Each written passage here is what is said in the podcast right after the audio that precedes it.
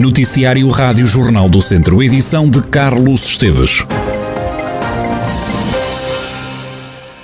Profissionais da restauração consideram ser uma excelente notícia o governo ter acabado com as restrições no setor ao anunciar o fim da apresentação obrigatória de um teste negativo e do certificado digital na entrada para restaurantes, cafés e bares. O vice-presidente da Associação de Hotelaria, Restauração e Similares de Portugal, Jorge Loureiro, reconhece que esta era a notícia de que todos os profissionais do setor estavam à espera. É uma excelente notícia, é uma notícia que, que os empresários eh, há muito esperam. Vimos de um tempo de três meses, principalmente os últimos três meses, muito difíceis, com baixíssima atividade dentro dos nossos estabelecimentos e por isso a expectativa que temos é que, criada que está, ou retomada que está a confiança por parte dos consumidores, possamos ter outra vez a procura que precisamos para alimentar e garantir emprego às nossas pessoas que, que, trabalham no setor. Por isso, o aliviar das restrições, quer da acessibilidade, quer ter acabado as uh, limitações de espaço e, e, de cargas dentro dos estabelecimentos, eh, são tudo situações muito positivas que uh, impactam na confiança que precisamos no consumidor para que ele procure os nossos estabelecimentos. E por isso estamos muito expectantes e positivamente entusiasmados na retoma que necessariamente precisamos de ter para manter postos de trabalho. Com esta decisão, Jorge Loureiro, vice-presidente da Associação de Hotelaria, Restauração e Similares de Portugal, acha que a partir de agora o grande problema do setor é resolver a falta de recursos humanos? A nossa preocupação agora é, aqui chegados, é que vamos ter problemas de recursos humanos e também de, de manter os nossos uh, estabelecimentos uh, quando a procura uh, aparecer, porquanto há muita gente que mudou de profissão, há muita gente que saiu de, das suas zonas de residência, há muita gente que voltou aos seus países de origem e por isso já tínhamos um problema de falta de recursos humanos, esse problema vai se acentuar agora para juntar ao problema também da, das tesourarias e da dificuldade de acesso a financiamentos que os estabelecimentos têm tido, mas obviamente que são boas notícias e temos que olhar para a frente com, com uh, expectativas positivas e é isso que nos que restamos, é que vamos ser capazes de nos reerguer e de recuperar outra vez muito daquilo que fomos capazes de construir nos últimos, uh, nos últimos anos. Jorge Loureiro, vice-presidente da Aresp, satisfeito com a excelente notícia de o Governo ter anunciado o fim das restrições no setor, ao acabar com a apresentação de um teste negativo e o certificado digital à entrada de restaurantes, cafés e bares. Também as discotecas da região estão prontas para receber os clientes com o fim das restrições agora decretadas pelo governo. O proprietário do grupo Noite Viva de Viseu, Olavo Souza, mostra-se muito satisfeito com a decisão do governo perante uma reivindicação que o setor nunca deixou de fazer nos últimos dois anos de pandemia. Isso era uma medida que nós já vínhamos reivindicando há algum tempo, face ao contexto da pandemia eh, neste momento. Não é? Portanto, alegramos acima de tudo porque esta medida traduz praticamente o fim da pandemia e depois traduz também o fim de 24 longos meses de sofrimento em que 18 dos pais estivemos completamente encerrados e os outros a trabalhar, como toda a gente sabe, com aquelas restrições todas do, da obrigatoriedade do, do certificado e do teste negativo. Portanto, para nós é uma notícia ótima, esperemos que ela seja posta em prática o mais cedo possível, assim que seja ratificada e publicada, e esperamos que isso, a partir da próxima semana, já seja uma realidade. E já, já está a ser. Ora, Olavo Souza, proprietário do grupo Noite Viva, admite que se perspectivam bons negócios e revelou que a discoteca está em obras e está previsto que possa reabrir já no próximo sábado, dia 26. Eu acho que as pessoas são capazes de estar um bocadinho saudosas da liberdade, não tanto da noite, muitas da noite, com certeza, outras, acima de tudo, da liberdade que o fim das restrições traduz. Da nossa parte, eh, remodelamos os estabelecimentos, portanto, estamos prontos para oferecer aos clientes aquilo, aquilo que nós sabemos fazer, desde que eles queiram e tenham vontade, da nossa parte tudo faremos para o receber bem. Olavo Souza, proprietário do grupo Noite Viva, satisfeito com a notícia do fim das restrições agora decretadas pelo Governo, que passam então pelo fim da apresentação obrigatória de testes negativos e do certificado digital, eh, o alívio das medidas também abarca o teletrabalho, que deixa de ser recomendado. Só os casos positivos é que têm que ficar obrigatoriamente a isolamento. Um caso de risco deixa de ter de estar isolado. Também deixa de ser preciso testar negativo para entrar em estádios de futebol, bares e discotecas, como ouvimos. Quem precisar de visitar idosos precisa sempre de testar negativo, a não ser que tenha tomado a dose de reforço da vacina. Termina ainda a limitação de clientes no interior de espaços comerciais e quanto à máscara, ela vai continuar a ser obrigatória nas escolas, nos espetáculos, nos estádios e nos transportes públicos. O ciclista João Matias, da equipa de Mortágua, é o vencedor da camisola de montanha da Volta ao Algarve em bicicleta. Em declarações exclusivas à Rádio Jornal do Centro, João Matias atribui a vitória a todas as pessoas que fazem parte da equipa. Está a ser um início de época de sonho para, para toda a equipa da TAP Ferro Mortágua, os matinados e depois da vitória na abertura vinhamos com, com muita ambição para esta volta ao Algarve.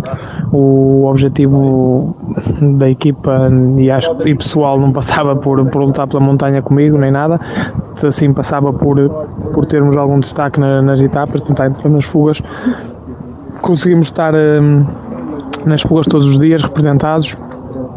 Eu estive em três delas conseguir ganhar a montanha é um, é um sonho, acho que é, que é uma, uma conquista muito grande, por isso estamos todos muito felizes e esta vitória, esta camisola não, não é uma não é para mim só, é de toda a equipa, desde ciclistas a staff, porque todos acreditaram em mim e estou-lhes a todos muito gratos.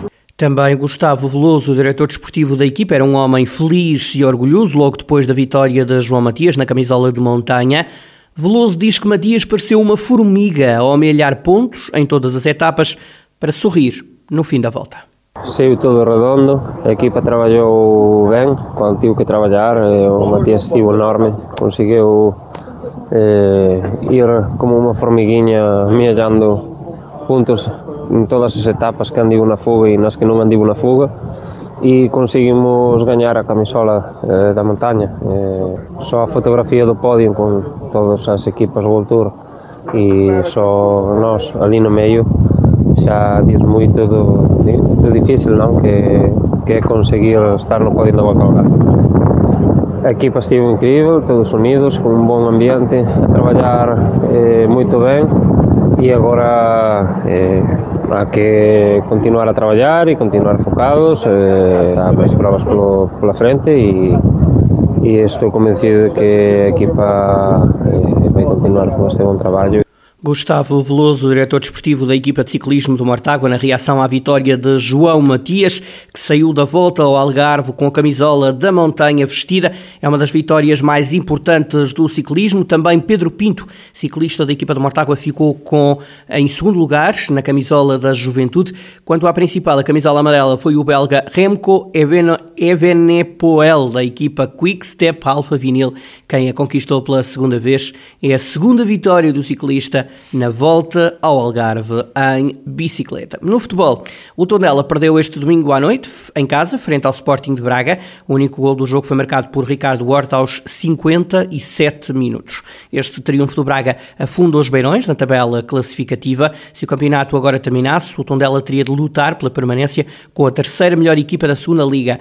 Na análise ao jogo, o treinador do Tondela entende que houve muito equilíbrio, Paco Ayassarán deu exemplo das estatísticas do jogo. Sabíamos de inicio que iba a ser un jogo difícil eh, contra unha equipa que te exige moito, eh, con grande cualidade, pero tamén mm, acreditábamos que íbamos a ter nosas, nosas opsoes, como así ha sido, ¿no?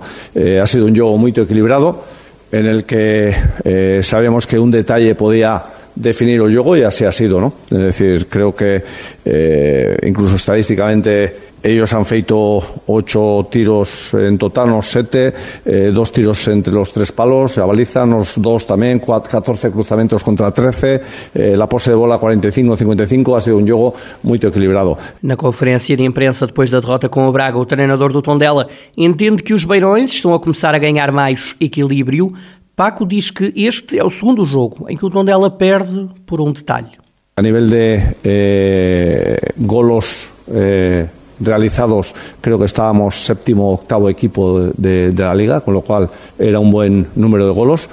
Y sin embargo estábamos a encaixar. Ya llevamos dos, dos juegos que, que estamos a perder en un detalle, 1-0, en el cual estamos eh, bastante equilibrados en, en, defensa, con lo cual creo que estamos en ese momento en el que si somos capaces de mantener ese equilibrio defensivo y estar acertados en el último tercio. Lo que pasa es que hay veces, vos, vos sabréis, ¿no? No sé si que decís aquí la manta, ¿no? A veces la manta cuando es curta o te tapas la cabeza o te tapas los pies, ¿no? Entonces en eso estamos, ¿no? A ver si somos capaces de con esa manta taparnos tanto la cabeza como los pies.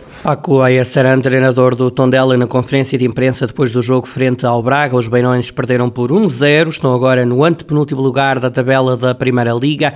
Se agora terminasse o campeonato, o Tondela teria que discutir com a terceira melhor equipa da Segunda Liga a permanência na Primeira.